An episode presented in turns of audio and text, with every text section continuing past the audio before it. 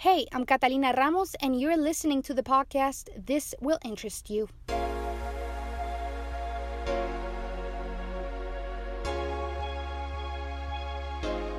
Alyssa Carson is from Louisiana, United States, and she's no typical American teenager.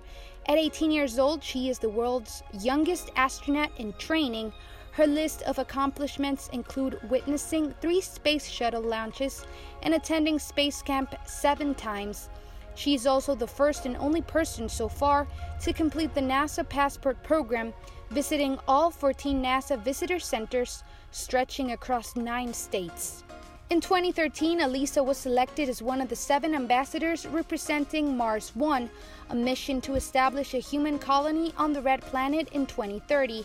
She is a strong candidate to become the first one to conquer that milestone, a dream that began when she was just a child while watching the Backyardigans cartoon on television.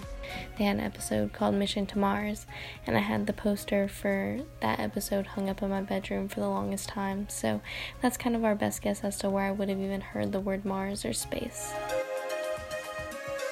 kind of looking back, my dad remembers me running up to him and asking him about space and about Mars and if people had been there before, and I was super curious. But no one in my family had a space or science background, so my dad told told me the little bit he knew about the moon landings and that it was possible for my generation to go to Mars someday. And um, that kind of sparked my interest, and then from then on, I was kind of hooked on space. Alyssa is currently studying astrobiology and knows very well that in order to become the first human to step on Mars, she will need to build up a resume, which includes having a pilot's license and a scuba diving certification, among other requirements.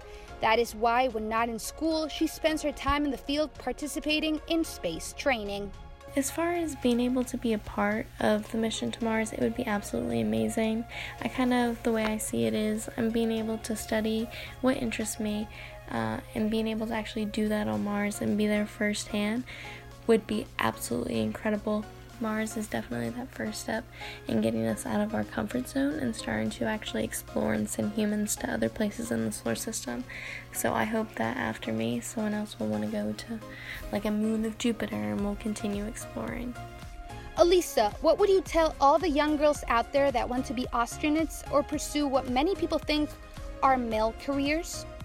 Just be sure that that's what you want to do and be sure that that's what you're passionate about. And if it is, then work hard towards it. Um, definitely never let anyone else take your dream away from you because if it's what you want to do, you can definitely go after it. And just make sure you talk about your dreams and you tell people what you want to do because you never know when an opportunity could strike.